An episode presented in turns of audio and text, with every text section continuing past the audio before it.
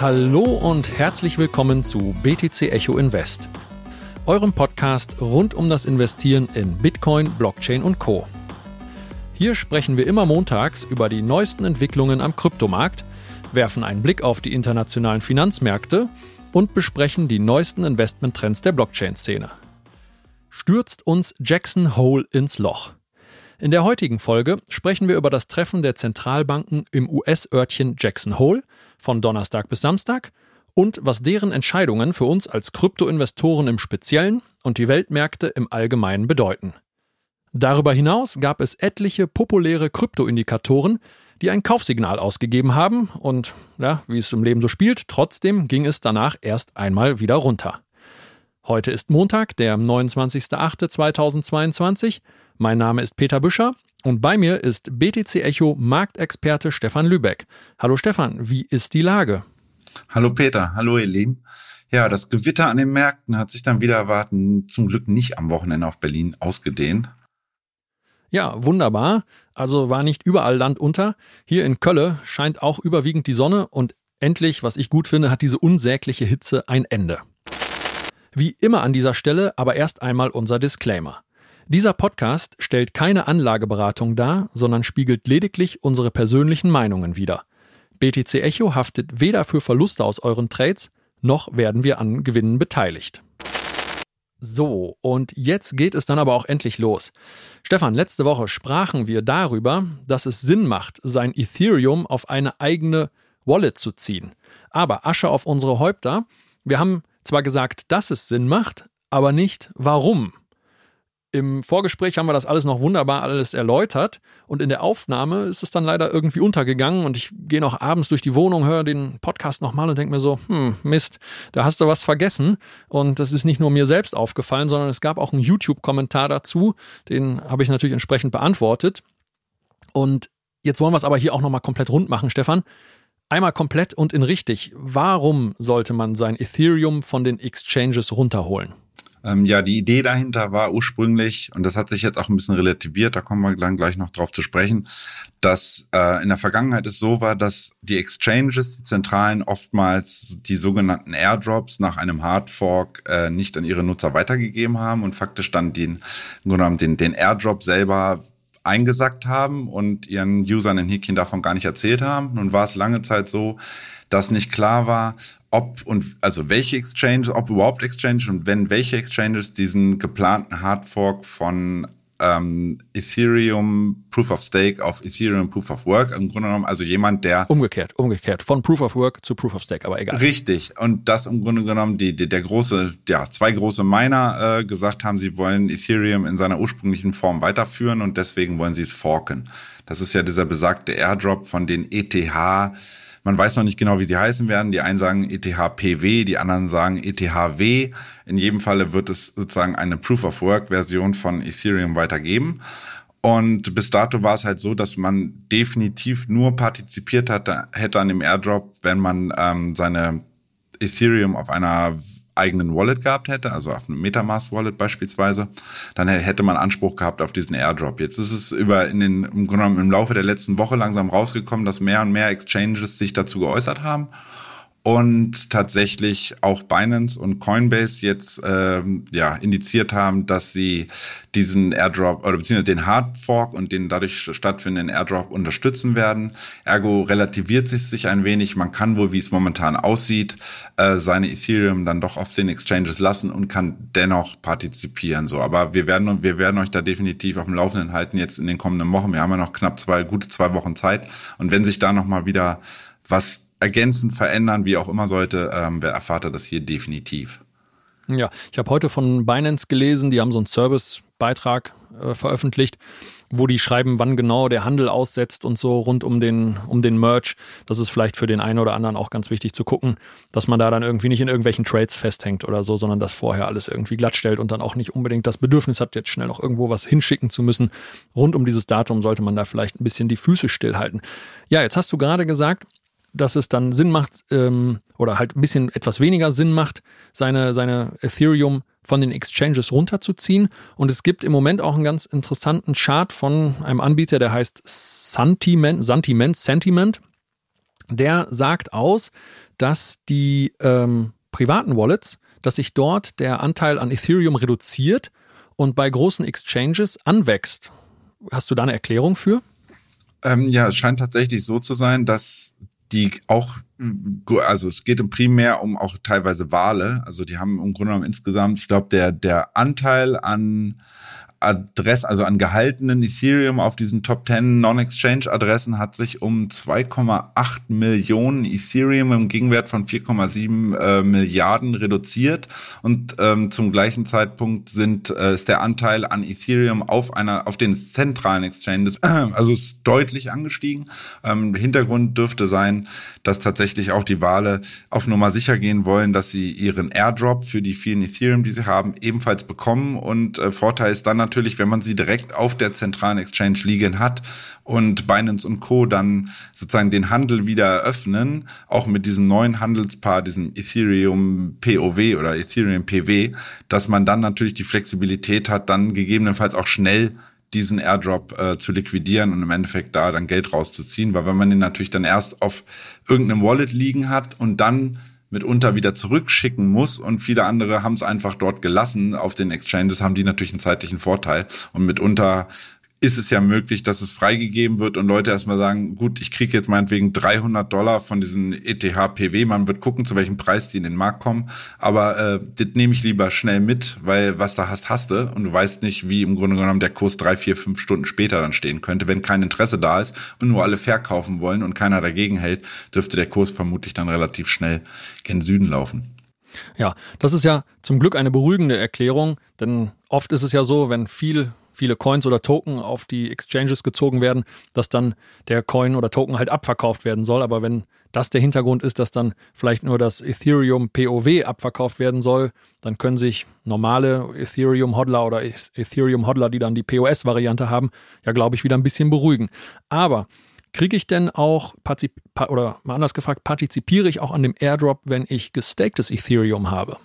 Das ist genau das Problem. Also diese Lido STETH, die viele ähm, ja momentan in dem äh, Linus, äh, Lido Pool staken, die sollten definitiv aufgelöst worden äh, werden vorher, um einen Airdrop zu haben. Also hängt man im gestakten Pool von Lido und auch teilweise anderen Anbietern, die sowas anbieten, kleineren, hängt man da drinnen, äh, wird man an dem Airdrop nicht partizipieren. Das heißt, man muss definitiv zumindest zwischenzeitlich, wenn man denn äh, das mitnehmen will, sozusagen das Free Money, äh, müsste man deine gestakten Lido dann temporär erstmal auflösen. Alles klar, vielen Dank dafür. Jetzt machen wir aber auch mal einen Haken an diese ganze Ethereum- und Merch-Geschichte und wir kommen zu unserem üblichen Marktupdate. Stefan, was war in den letzten sieben Tagen los am Kryptomarkt? Ja, Freitag äh, war, glaube ich, das, worauf alle warteten. Oder ich, ich meinte ja auch in, in der letzten Wochenanalyse schon und davor, dass überhaupt diese Woche wichtig wird wegen äh, dem besagten Jackson Hole, wegen dem ähm, Notenbank-Meeting oder beziehungsweise das, dem Meeting der weltweit wichtigen Notenbanker. Und ähm, ja, dort äußerte sich äh, Herr Jerome Paul, der Chef der FED, äußerst kritisch und war sehr hawkisch, also sprich er neigt jetzt dazu, stringent an seiner Politik der Zinserhöhungen äh, festhalten zu wollen, auch auf Kosten, dass womöglich die Wirtschaft in den USA erstmal deutlich leiden könnte in nächster Zeit, aber man ja die Inflation äh, höchste Priorität hätte und man die unter Kontrolle bekommen muss. Diese Aussagen ja, haben dem Markt zugesetzt und das führte im Endeffekt dazu, dass wir am Kryptomarkt unter anderem am Freitag allein bei Ethereum einen Tagesschluss von minus zehn Prozent hatten am Ende und auch das Gesamtmarktkapitalisierung vom gesamten Kryptomarkt, die ja immer so um eine äh, Billion, sagen wir mal drüber, mal drunter ging, dass wir dort jetzt wieder relativ deutlich drunter gefallen sind, knapp zehn Prozent drunter bei 920, 930 Milliarden momentan. Ähm, nur mal so als damit man mal ein Gefühl dafür kriegt, weil man das häufig mal vielleicht nicht nachrechnet, von dem ähm, Hoch bei Bitcoin am 15. August bei diesen 25.200, als alle so dachten, jetzt sind wir aber ausgebrochen und jetzt könnte es gern 30 laufen. Von diesem Wert haben wir bei Bitcoin mittlerweile wieder 22 Prozent eingebüßt auf aktuell fast 19.800. Insofern sieht man schon, ähm, am Freitag beschleunigte sich dieser Trend dieser leichte Umkehrtrend in den letzten, den wir in den letzten 14 Tagen gesehen haben, nochmal deutlich. Und es würde wirklich auf breiter ja, breiter Fläche Stück weit abverkauft. Und das betraf dann halt wirklich nicht nur den Kryptomarkt, sondern auch eine Apple-Aktie ging minus vier Prozent aus dem Handel, eine Amazon minus vier Prozent, Nvidia als großer Chip-Supplier auch für die ähm, Ethereum Proof of Work äh, Mining von Ethereum in der Vergangenheit, die ja im Grunde genommen ihre, ihre Grafikkarten jetzt auch schwerer loswerden können, weil sie keine Miner mehr haben, die Ethereum meinen wollen ähm, sind dann glatt neun Prozent unter die Räder gekommen. Also man sieht, es ist nicht nur in Häkchen Krypto und Ethereum und Bitcoin, die einen drüber bekommen haben Freitag, sondern tatsächlich der komplette Markt, auch gerade der Bereich Technik, äh, ja, hat die Aussagen von Herrn Paul absolut nicht gut vertragen. Ja, die Korrelation zwischen den Tech-Aktien oder zwischen generell den konventionellen Märkten und den Kryptomärkten oder dem Kryptomarkt, das ist ja mittlerweile nicht mehr von der Hand zu weisen. Wenn dort die alten Märkte beeinflusst werden, dann spiegelt sich das ja im Moment mit sehr hoher Wahrscheinlichkeit auch im Kryptomarkt wieder. Bei Bitcoin hat sich damit äh, so ein bisschen das Rising Match aufgelöst, vernünftig, äh, das sich im Chart gezeichnet hatte, oder Stefan? Was hältst du davon? Ja, da 1 zu 0 für dich, wenn es dir darum geht. Ähm, ich bin ja sozusagen nicht so der Fan von so einem äh, ja, Chart ja, Zeichnungen oder wie auch immer, dass man halt. Ich weiß, ich weiß, deshalb habe ich das jetzt auch mal ganz provokant gefragt. Ähm, ist, ist, also ich habe es zur Kenntnis genommen. Es war tatsächlich im Grunde genommen, dass wir es aufgelöst haben, dann tatsächlich auch einen Retest von unten ein Stück weit hatten und wir im Grunde genommen versucht haben, nochmal in die Wedge reinzukommen, was dann nicht geklappt hat und in der Folge gab es den Abverkauf. Jetzt ist es wieder so ein bisschen Henne-Ei-Problematik.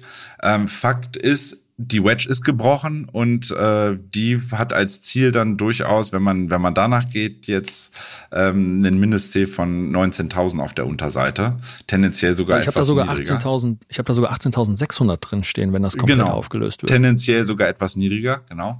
Ähm, nichtsdestotrotz äh, muss man gucken, wie im Grunde genommen diese Erstreaktion vom Markt am Freitag, wie die sich jetzt ausspielt äh, heute und insbesondere morgen. Wir haben ja morgen den Turnaround Tuesday. Das ist so klassisch eigentlich der stärkste, äh, der stärkste Tag an den klassischen Aktienindizes.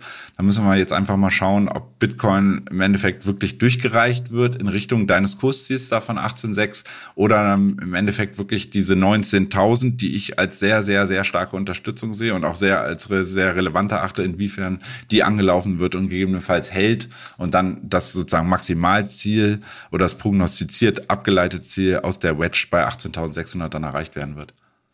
Ja, also was dafür spricht, dass die Kurse noch weiter fallen, ist ja der schlechte September, der statistisch gesehen schlechte September, der uns da noch bevorsteht. bevorsteht. Aber im Prinzip weiß man es ja nie so genau. Was ich immer wichtig finde, ist, dass man solche Kursziele, solche Kursmarken einfach auf dem Schirm hat, um dann nicht plötzlich irgendwie schweißgebadet morgens auf dem Handy zu sehen, ach du meine Güte, 17.000 oder so, wie konnte das denn passieren? Sondern dass man sich da irgendwie so ein bisschen drauf vorbereiten kann. Und auf der anderen Seite wollten wir uns mal angucken, es gab ja auch Kaufsignale verschiedener Indikatoren. Und weil der Markt gerade so, so tief ist, gibt es ja so verschiedene Indikatoren, die so Böden an die oder Böden indizieren. Und die haben alle ein Kaufsignal ausgespuckt vor zwei, drei, vier Wochen. Und jetzt ist der Markt aber nochmal wieder eingebrochen. Also wir hatten zum Beispiel den Hash Ribbons Indicator, den P-Cycle Bottom, den Puel Multiple, den zwei Jahre MA Multiplier, den Net Unrealized Profit Loss und noch ein paar andere. Haben die jetzt alle versagt? Haben die ihre Gültigkeit verloren oder wie ordnest du das ein? Also zum einen sind die tatsächlich, ich spreche mal, es gibt sozusagen Pro und Contra. Pro muss man tatsächlich sagen, das sind alles Indikatoren, die sich, wenn über die Zeit ausspielen, also man nicht mitunter direkt ein, eine Reaktion sieht, nur weil einer der Indikatoren jetzt ein Kaufsignal geliefert hat, sondern mitunter, wenn man in der Vergangenheit guckt, als die ausgelöst wurden, war es mitunter dann so, dass es dann immer noch eine Zeit äh, lang seitwärts gelaufen ist und auch noch mal irgendwie ein Stück weit nach unten ging, bis im Endeffekt dann ein Stück weit der Markt sich berappelte und dann wieder nach oben stieg. Ähm, meine Problematik, ich glaube, das hatten wir ja auch in der einen Folge vor einer Weile, die wir beide auch zusammen hatten. Das war ja so, ja. meine Kritik daran war so ein bisschen, ähm, die geringe Fallzahl. Also das N, also die Wiederholungen, die wir in der Vergangenheit schon mal hatten von diesen Indikatoren, sind sehr gering. Und jeder, der sich mit, ein bisschen mit Statistik äh, auskennt, weiß, dass ein, ja, ein N, also eine, dass wenn etwas zwei oder dreimal in der Vergangenheit über Jahre vorgekommen ist, dann ist das ein nettes Indiz zu sagen, okay, das ist jetzt wieder eingetroffen sozusagen, die Voraussetzungen sind wieder da, weshalb dieser Indikator meinetwegen in diesem Fall wieder ein Kaufsignal ausgelöst hat. Nichtsdestotrotz ist es halt so, wir berufen uns ja auf lediglich drei Ereignisse in der Vergangenheit, wo man statistisch immer sagen könnte, das kann auch Zufall gewesen sein, das ist im Grunde genommen nicht in dem Sinne verifiziert, weil man wirklich mehr Wiederholungen braucht, um im Endeffekt sagen zu können, okay, dieser Indikator hat tatsächlich immer wieder eine hohe Aussagekraft gehabt. Und dann, da zweifle ich teilweise diese Aussagekraft so ein bisschen an. Ähm, nichtsdestotrotz ist es so, wir haben nun mal jetzt insgesamt, was hast du, du hast glaube ich so viel auf, ich glaube es sind momentan sieben oder acht Kaufsignale von derartigen äh, Indikatoren, äh, die speziell für Krypto entwickelt wurden über Zeit wir werden einfach sehen, ich glaube, die Zeit wird zeigen, ob diese Indikatoren dann doch äh, wieder ein Recht bekommen oder das im Endeffekt jetzt das erste Mal ist, wo sämtliche dieser relevanten Kryptoindikatoren dann komplett falsch liegen. Ja, da bin ich bei dir, wenn du sagst, man muss dem Ganzen auch ein bisschen Zeit geben. Also wer da intraday irgendwie einen schnellen Euro machen möchte, ist mit solchen eher langfristig ausgelegten Indikatoren wahrscheinlich schlecht beraten. Und das ist, wie du sagtest, dann so ein Spiel, das sich dann in den nächsten Wochen und Monaten hoffentlich dann auch zum Positiven wendet. Der P-Cycle Bottom Indicator hatte, glaube ich, in der Vergangenheit erst zwei Signale. Das war jetzt das dritte, das sich noch bestätigen und bewähren muss. Was ich ganz spannend fand, der P-Cycle äh, Bottom Indicator, der spuckt bei TradingView noch ein zweites anschließendes Signal raus, was sich Parabola nennt. Das hat in den vorherigen Zyklen hat das immer stattgefunden und das war dann eigentlich schon so ein bisschen der Sockel und der Anfang von einem parabolischen Anstieg. Da bin ich mal gespannt, ob wir das jetzt auch dann vielleicht mit der Jahresendrallye irgendwie erleben können. Das ist ja dann auch ein sehr positives bullisches Signal. Ja, vielen Dank dir Stefan trotzdem für die Einordnung. Und ich hoffe, wir konnten euch wieder einen einigermaßen Überblick über die Entwicklungen am Kryptomarkt geben. Und wie immer gilt, solltet ihr Interesse an weiteren Themen und Artikeln haben, holt euch am besten direkt unsere BTC Echo App. Dort gibt es alle unsere Artikel nämlich komplett werbefrei. Und damit sind wir nun endlich auch bei unserem heutigen Hauptthema angelangt. Jackson Hole. Stefan, am Donnerstag bis Samstag haben sich führende ja, wie sagt man, Währungspolitikerinnen und Politiker in dem lauschigen Tal in Wyoming ist es, glaube ich, in den USA, mittendrin, Postkarten USA mit schönen Bergen und grünen Wiesen, haben sich die führenden Politikerinnen und Politiker getroffen.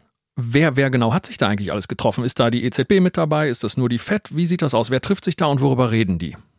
Das ist wirklich so ein Querschnitt von allen wichtigen Notenbankern dieser Welt. Also da, da findest du dann den, also quasi die, das Fedboard und äh, Frau Lagarde war da und ihre Vertreter und ihr quasi im Grunde genommen ihr, ihr, ganze, ihr ganzer Rat, der EZB-Rat war da vor Ort, ähm, die japanische Notenbank, im Grunde genommen faktisch alle westlichen Notenbanken, das muss man jetzt mittlerweile ja in heutiger Zeit auch so klar trennen. Also sprich, da war weder ein Chinese vor Ort, noch ein Russe vor Ort, noch ein Inder vor Ort und noch ein Brasilianer vor Ort.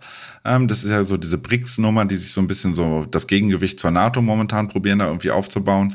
Die waren dementsprechend natürlich nicht eingeladen. Ähm, ja, also das ist jetzt meine Frage. Wollen die nicht teilnehmen oder dürfen die nicht teilnehmen? Die, ich glaube, die werden schlicht und einfach gar nicht gefragt. Also das ist, ähm, dann ist es dann doch noch so, dass die westlichen Notenbanken gegen den Rest leider, wir haben ja dieses, dass irgendwie immer alles jetzt gegeneinander gegenübergestellt wird. Ähm, Fakt ist, dass diese Menschen da waren, dann ähm, der Finanzminister von Amerika und weitere Vertreter aus den Finanzministerien auch aus Deutschland. Dann hat man ähm, Vertreter, ich glaube, der Chef von der CEO von der Allianz war da. Also so wirklich so ein sehr illustres Feld an äh, wichtigen Menschen, die ja weltweit irgendwie was im Bereich Finanzen zu sagen haben. Also auch und die Privatwirtschaft ist damit bei. Richtig, die werden dann durchaus äh, besprechen die im Grunde genommen die Lage der Wirtschaft und dann ist natürlich auch relevant zu wissen von so einem riesigen Versicherern zum Beispiel. Man muss auch wissen, die Allianz ähm, ist ja nicht nur die Allianz, sondern die hat dann auch noch andere Tochterfirmen, die zum Beispiel sehr wichtig sind im, äh, im Finanzbereich. Und die setzen sich halt faktisch zusammen, ähm, probieren diese ganze Problematik der Inflation auseinander zu klamüsern, zeitgleich äh, diese loomende, also quasi über ihnen schwebende Problematik der Rezession, wo die einen sagen, wir wären in den USA noch nicht in der Rezession, äh, die anderen sagen, na klar, es ist jetzt mittlerweile äh, das vierte Mal, dass wir eine Bestätigung, oder jetzt, es wurde erneut bestätigt, tatsächlich auch letzte Woche, dass wir wieder ein negatives Bruttoinlandsprodukt in Amerika hatten mit minus 0,6 Prozent. Also das hat das eigentlich nochmal verifiziert, dass auch Amerika zumindest mal in einer technischen Rezession steckt. Und ja, darüber im Grunde genommen wurde gesprochen. Es wurde geguckt, welche Auswege äh, gibt es da überhaupt? Also wie können die Notenbanken gegensteuern oder wie können auch Politiker mit neuen Gesetzen gegensteuern, um diese Problematik irgendwie zusammen unter Kontrolle, ich nenne es einfach mal kontrollierbar zu bekommen, dass man perspektivisch auch mal äh, Licht am Ende des Tunnels sieht.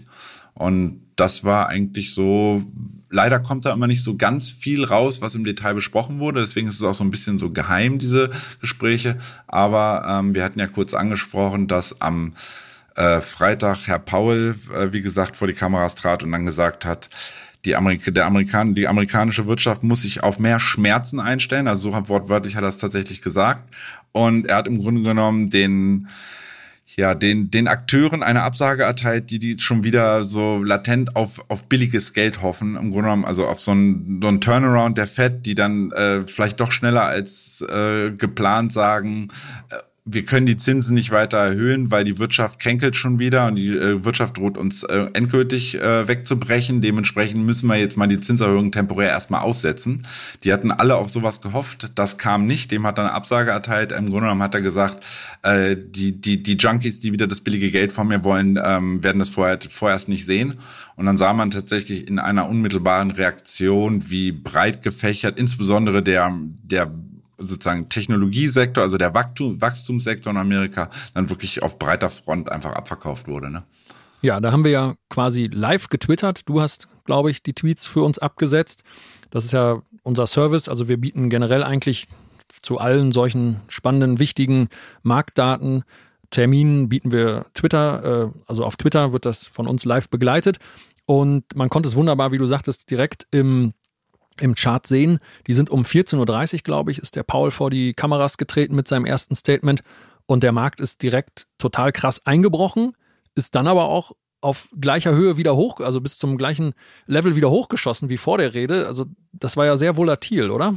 Ja, das war das war quasi die erste und zweite Reaktion der Computer, nenne ich das immer, die im Grunde genommen das erstmal einordnen und dann sehen, ah, vielleicht ist es ja nicht so schlimm, weil er sagt ja gleich noch andere Sachen. Und dann wurde im Grunde genommen einmal nach unten gedippt, dann ging es wieder hoch an dieses, faktisch ja in, im Bereich des Tageshochs da. Und dann äh, legte Herr Paul im Grunde genommen mit weiteren Aussagen nach. Und da hat der Markt dann gemerkt, okay, der Mann meint es jetzt ernst, der ist wirklich hawkisch und der will uns äh, nicht das geben, was wir brauchen und das, was wir wollen und äh, das, was wir uns erhofft haben. Und dann haben sich wirklich, ja, man sieht auch teilweise wirklich, muss das auch über ETFs gewesen sein. Also sprich, da haben große Institutionelle wirklich einfach ETFs abverkauft. Und wenn ETFs abverkauft werden, dann werden wirklich sämtliche Werte, die den ähm, in dem ETF beinhaltet sind, werden dann abverkauft. Weshalb man wirklich, ja, ich glaube, ich hatte, ich hatte so ein, am Ende so ein Bild, äh, wie viel von den S&P 500 Aktien noch grün waren und wie viel rot waren. Ich, also ich glaube, es waren 497 waren rot und drei waren grün. Und das, die drei waren aus dem, aus dem Energiesektor. Das quasi ist der einzige der Bereich momentan, der sehr am Freitag dann noch so ein bisschen in, ins Plus äh, laufen konnte. Aber sämtliche anderen äh, Aktien wurden einfach nur geschmissen und man hat gesagt, okay, man will jetzt gerade nicht in diesen Positionen drin sein, scheinbar. Ja, jetzt hast du zweimal schon den Begriff hawkisch benutzt. Also ich übersetze das mal mit falkisch oder falkenhaft. Was, was genau bedeutet das? Ähm, das bedeutet einfach nur, dass die, die, die Fed oder in diesem Fall Herr Paul an dem geplanten, an seinem Plan äh, Zinserhöhungen, weitere Zinserhöhungen durchzuführen, um den, um den äh, Finanzmarkt oder beziehungsweise die Inflation in den Griff zu bekommen und das alles zu stabilisieren, dass er daran festhält. So, das Gegenteil ist dovish, also taubisch auf Deutsch übersetzt. Das bedeutet im Grunde genommen, das haben sich die Marktteilnehmer auch erhofft, dass er schnell wieder dovish wird, im Grunde genommen faktisch einknickt weil er sieht, dass die ersten Wirtschaftsdaten in Amerika, wie zum Beispiel das weiterhin negative BIP, anhaltend schlecht sind und dass er im Grunde genommen seinen, ja, seinen eigenen Blick 180 Grad dreht und sagt, okay, wir müssen zwar die Inflation im Blick haben, aber wir dürfen halt nicht, dass äh, unsere US-Wirtschaft komplett einbrechen lassen und dementsprechend setzen wir diese Zinserhöhungen, diese geplanten, die er immer wieder angesprochen hat, die setzen wir jetzt erstmal aus. Das wäre so dieses Dovische, aber er hat tatsächlich ähm, ja, wie ein Falke gesagt, nein, komme was wolle, äh, die Inflation ist oder die ausufernde Inflation ist das Primärproblem, was wir haben. Und wenn wir das nicht unter Kontrolle bekommen, wird es noch bedeutend schmerzhafter für die Wirtschaft äh, werden, als es jetzt wird in Häkchen, wenn wir ähm, an unseren Zinserhöhungen äh, sozusagen festhalten. Ne? Ja, da werden ja aber, wie du vorhin schon angedeutet hast, keine konkreten Zahlen genannt. Also der hat gesagt, okay, es gibt weitere Zinserhöhungen. Im Moment liegt der US-Leitzins zwischen 2,25 und 2,5 Prozent, glaube ich.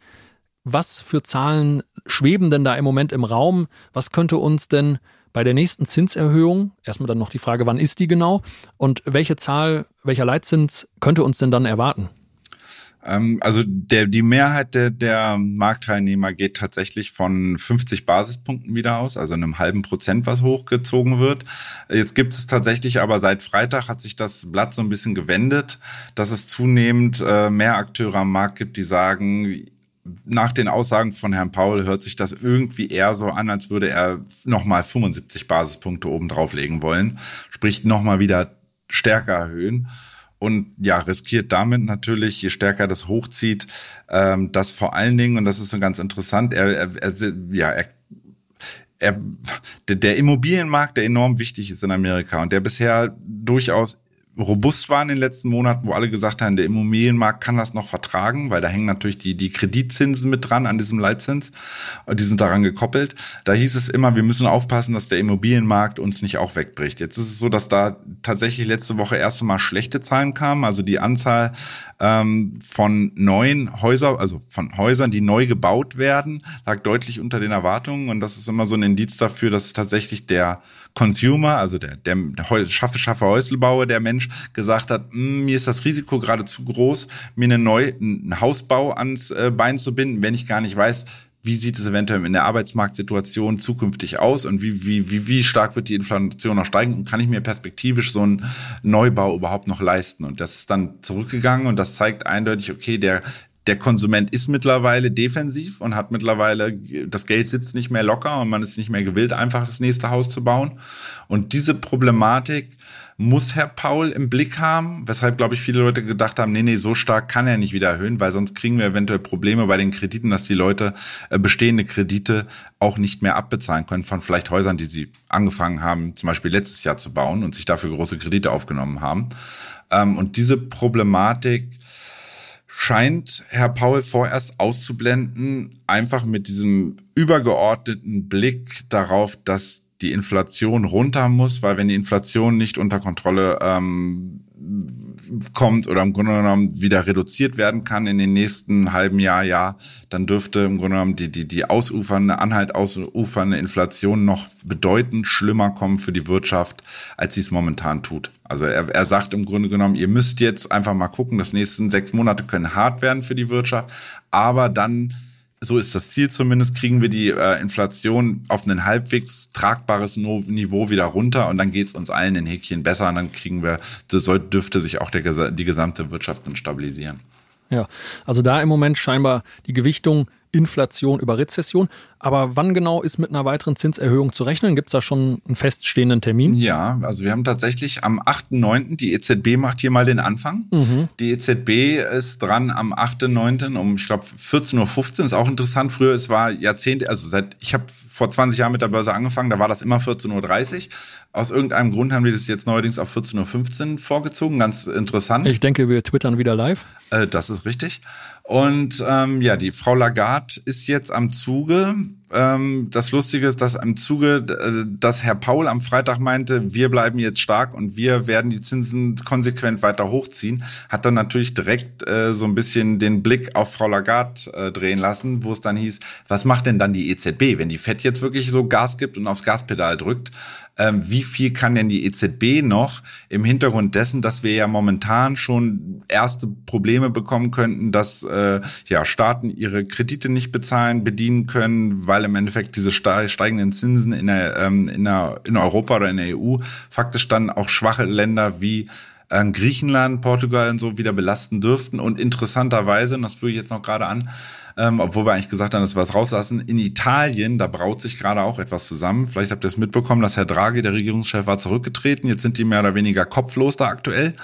Und ähm, Italien, die Wirtschaft lahmt sowieso, auch getroffen unter anderem durch diese dolle Hitzeperiode und so. Also Italien hat multiple Probleme und jetzt haben auch noch in ähm, große US-Hedgefonds angefangen, gegen Italien zu wetten. Also massive Wetten gegen italienische Staatsanleihen aufgenommen und die sind momentan auf einem Niveau von 2008. Ähm, wer weiß, was 2008 damals war, dass wir im Grunde genommen die Lehman-Krise hatten. 2011 hatten wir dann die Schuldenkrise in Europa und da war das ja schon mal, dass Italien Italien so ein Land war, wo es hieß, okay, Italien ist too big to fail, also Italien muss gerettet werden, weil wenn Italien wirklich äh, umkippt, so wie es bei in Griechenland nicht bevorstand, dann hat wirklich die EU Problem, weil Italien schlicht und einfach zu groß ist.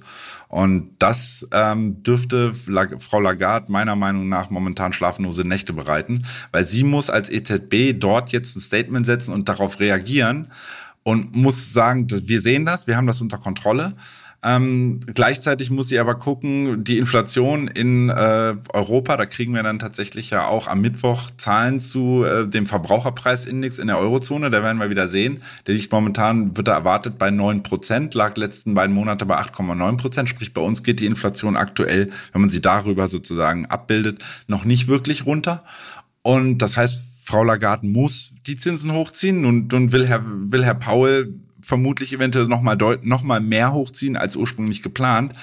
Wie viel Spielraum hat die EZB denn überhaupt dort hochzuziehen? Also würde die EZB jetzt sagen, ich ziehe ein Prozent hoch, ich glaube, dann dann, dann kippt das in Europa alles so schneller als, also, als wir alle irgendwie wollen. Ja. Ähm, nichtsdestotrotz. Wo liegt denn im Moment der EU-Leitzins und was ist so als Spielraum bisher antizipiert, wo es hingehen könnte? Ja, der liegt momentan, fragst mich, ich glaube, der liegt jetzt bei einem halben Prozent, also nix. Wir sind wieder meilenweit, man sagt immer behind the curve. Ja, deutlich unter den Amerikanern. Ne? Genau, die, du hattest ja gerade vorgelesen, die Amerikaner liegen irgendwo bei 2,25, zweieinhalb Prozent aktuell. Ja. Und in Europa liegen wir bei einem halben Prozent. Mhm. Ähm, das heißt, wir sind, uns fehlen da mehr oder weniger schon mal fast zwei Prozent. Das heißt, wir müssten da eigentlich aufholen. Sie muss aber das sehr, sehr, sehr dosiert machen, weil wir sonst wirklich die Probleme bekommen, dass dann ja noch mehr Hedgefonds anfangen, wieder gegen Europa zu wetten, weil sie sehen, da kann man, äh, das kann Europa ja so gar nicht stemmen mit den Zinsen.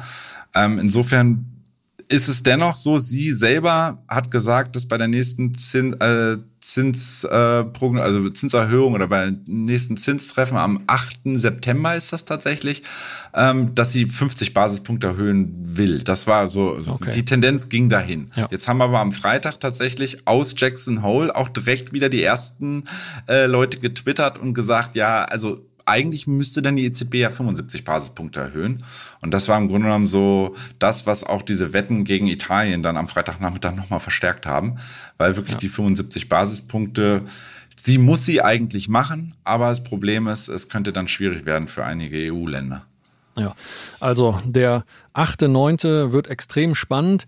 Die EZB muss eigentlich nachlegen, muss nachziehen, hat aber aufgrund von der Schwäche einzelner Mitgliedstaaten einfach nicht die Stärke wie die, US, wie die USA und kann deshalb da dieses Zinsniveau nicht mitgehen, wenn ich das richtig verstanden habe. Korrekt. Und dann haben wir eigentlich auch schon, ja, was ist das dann? Zwei Wochen später ungefähr, am 21.09., an dem Mittwoch.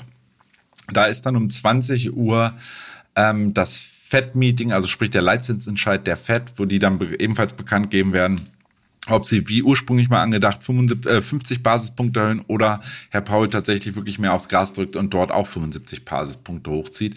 Das wird dann auch sehr spannend, dass dann um 20.30 Uhr ist danach ja immer gekoppelt daran die Pressekonferenz und da werden sie ihn mit Sicherheit äh, darauf festnageln, wie denn jetzt die Planung für die nächste Zeit äh, sein wird und wie viele Zinserhöhungen er sich denn überhaupt jetzt in 2023 noch vorstellen könnte. Äh, 2022. Das heißt, wir haben jetzt im September und wir haben dann noch zwei Meetings im, ich meine, November und Dezember. Das heißt, rein theoretisch ist es möglich, dass er dann in den Folgemonaten noch zweimal erhöhen kann bis zum Jahresende.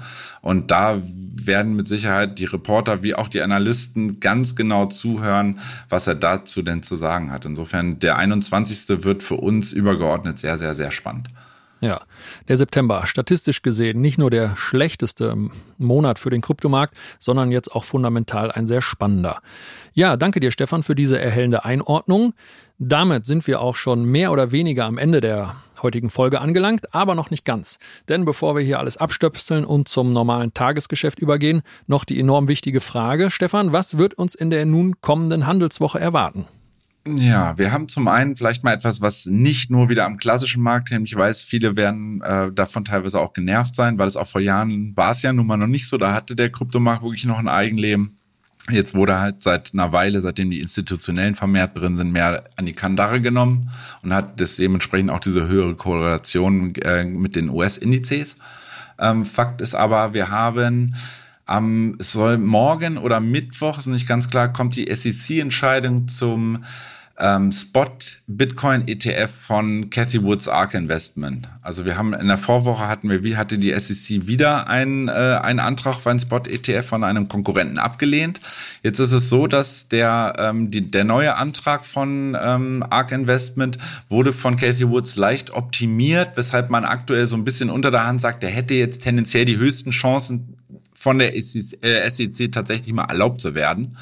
Ähm, das, also sollte es wieder erwarten, momentan, ich rechne leider nicht damit, aber sollte die SEC wirklich auf einmal sagen, Mensch, der Spot-ETF, der geplante von ARK Invest, der erfüllt unsere Kriterien oder unsere Rahmenbedingungen, den geben, geben wir statt, dürfte das zumindest in der ersten Reaktion ähm, Bitcoin und den gesamten Kryptomarkt erstmal deutlich nach oben laufen lassen, weil das wäre im Grunde genommen das, worauf wir faktisch seit jetzt zwei Jahren warten, was immer wieder abgelehnt wurde.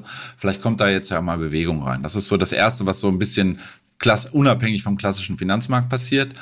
Und dann haben wir ähm, tatsächlich geht's dann wieder unter der Woche um die Verbraucher. Wir haben in den USA am äh, morgigen Dienstag wieder neue Werte zum Verbrauchervertrauen. Sprich, wir sehen wieder, wie viel, was wie ist die Lage bei den Konsumenten momentan? Sind die äh, noch gewillt, Geld auszugeben oder haben die aufgrund dieser Inflationsproblematik und der Rezession, die gleichzeitig über der Wirtschaft irgendwie so ein bisschen kreist, ähm, sind die gewillt noch zu investieren oder zu konsumieren?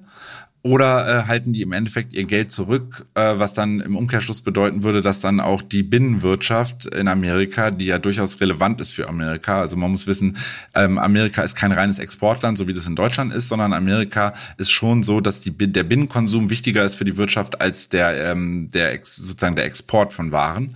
Und ähm, werden da die Konsumenten oder die Privathaushalte äh, ja, noch defensiver werden und noch weniger ausgeben wollen, ähm, ist das natürlich im Grunde genommen wie so eine Spirale nach unten, die dann die Wirtschaft dann nochmals irgendwie treffen sollte. Ja. Dann, ähm, wie vorhin gerade schon kurz angesprochen, den Verbraucherpreisindex am Mittwoch um 11 Uhr. Da gucken wir dann, wie im Grunde genommen die Inflationsdaten sich im gegenüber dem Vormonat aktuell so in äh, Europa bewegen. Und dann haben wir am Freitag noch so als Wochenabschluss, ähm, und das ist auch immer für Krypto relativ wichtig, weil die Bewegung und die Volatilität dann einfach hoch ist, haben wir am Freitag den großen Arbeitsmarktbericht in Amerika der, ähm, da schaut auch die FED sehr wohl drauf. Da wird im Grunde genommen geguckt, wie viele Stellen werden außerhalb der Landwirtschaft, ist immer wichtig, auch Landwirtschaft ist da so ein bisschen ausgeklammert, wie viele Stellen wurden eigentlich in dem letzten Monat neu geschaffen. So, und die Zahlen sind, die Prognosen sind enorm schlecht. Also im letzten Monat wurden ungefähr knapp über 500.000 neue Stellen geschaffen. Jetzt ist die Prognose, liegt momentan aktuell noch bei, lass mich lügen, ich glaube sowas wie 100 150.000 oder 180.000. Gerade mal ein Drittel, ne? Also im Grunde genommen die Hälfte, roundabout die Hälfte von dem, was wir im Vormonat noch hatten. Das heißt, es wird schon antizipiert, dass die, ähm, die wirtschaftliche Aktivität oder die Stellenneuschaffung in Amerika deutlich äh, geringer ausfallen wird in den letzten Monaten. Das heißt, man sieht da auch im so die Abwärtsspirale, dass Unternehmen weniger gewillt sind, äh, neue Leute einzustellen, schlicht und einfach, weil sie die wirtschaftliche Ausblick momentan schwierig ist zu bewerten und diese Unsicherheit da ist, dass man sich dann natürlich nicht äh, ganz viele neue Mitarbeiter ans Bein bindet. Die faktisch Personalkosten sind halt immer ein großer Block für Unternehmen und da wird momentan zurückgehalten und weniger Leute eingestellt. Und das heißt, das ist enorm wichtig, um einfach zu gucken, äh, wie geht es der Wirtschaft einfach und wie verhalten sich ein US-Unternehmen für so aktuell und für die kommenden Monate. Und das dürfte sich definitiv dann auch auf den Kryptomarkt auswirken, insbesondere wenn am so wie jetzt vergangenen Freitag es wieder einen roten Freitag geben würde und ähm, die Indizes nochmalig abverkauft werden, dann ist auch die Wahrscheinlichkeit durchaus gegeben, dass das dann auch den Kryptomarkt irgendwie wieder tangiert. Gutes Stichwort. Was bedeutet das für die Kursziele von Bitcoin? Ja, ähm, Bitcoin haben wir momentan, wo stehen wir? Ich gucke mal gerade, 19.800 sind wir Pi mal Daumen. Da haben wir auf der Unterseite im Grunde genommen den Bereich um das äh, Tagestief so ein bisschen höher. Ich würde sogar sagen 19.600 auf der Unterseite als ersten Support. Ähm, 19.000 äh, ist für mich die Marke schlechthin als Support. Die muss Bitcoin zwingend halten. Geht's da drunter, ähm, sehen wir schnell ein Tausender äh, tiefer bei 17,9.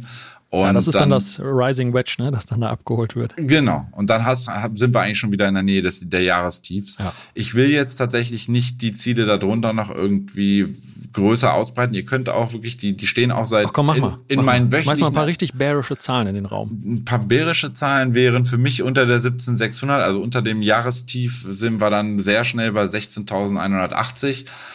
Und Worst Case wäre im Endeffekt ähm, der Bereich zwischen 13.000 und 14.000, der sich auch dahingehend ableitet, dass wenn ähm, der SP 500 als großer Index, der hat so als, als wichtiges Kursziel auf der Unterseite, was mittlerweile viele sehen, ist der Bereich um 13, äh, um 3200 im SP 500. Und wenn man mal ausrechnet, wie viel Prozent Abschlag das vom aktuellen Kurs wäre und man unter der Prämisse sagt, dass der Bitcoin in der Vergangenheit bei größeren Korrekturen von, ähm, von dem größten Aktienindex der Welt immer ungefähr das Pi mal Daumen das zweieinhalbfache gefallen ist von dem, was der S&P 500 gefallen ist, kämen wir dann tatsächlich in diesen Bereich zwischen 13.000 und 14.000 US-Dollar. Das daher auch so im Grunde genommen dieses Ziel abgeleitet. Ähm, wir wollen aber ja, wir, haben, wir wollen ja nicht zu stark im Grunde genommen negativ. Wir haben auf der Oberseite, wir müssen kurzfristig oben äh, die 20.200 da müssen wir wieder drüber, da müssen wir uns stabilisieren, um dann als nächstes 20.750 darüber 21.300 und das maximale Kursziel, was ich tatsächlich für diese Woche sehe, wäre im Grunde genommen auch im Bereich der ähm, der Hochs von letzter Woche vom 24. 26. August im Bereich dieser 21.900.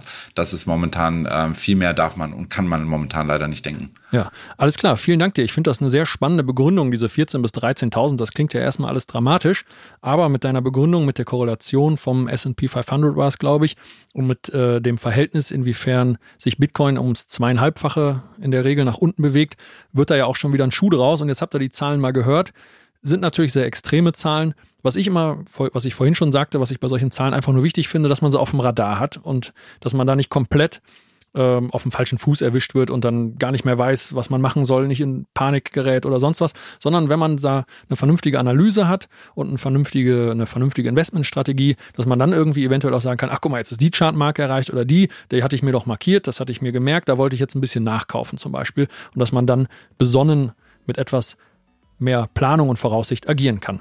Ja, sehr schön. Vielen Dank dir, Stefan. Und wenn ihr, liebe Hörerinnen und Hörer, weitere Kursanalysen rund um Bitcoin, Blockchain und Co. haben wollt, dann schaut, wie gesagt, am besten bei uns auf der Webseite vorbei oder holt euch direkt die BTC Echo App. Und wenn euch diese Folge gefallen hat, lasst uns gerne eine positive Bewertung auf Spotify, Apple Podcast oder wo auch immer ihr uns gerade gehört da und schickt uns euer Feedback via E-Mail an podcast.btc-echo.de.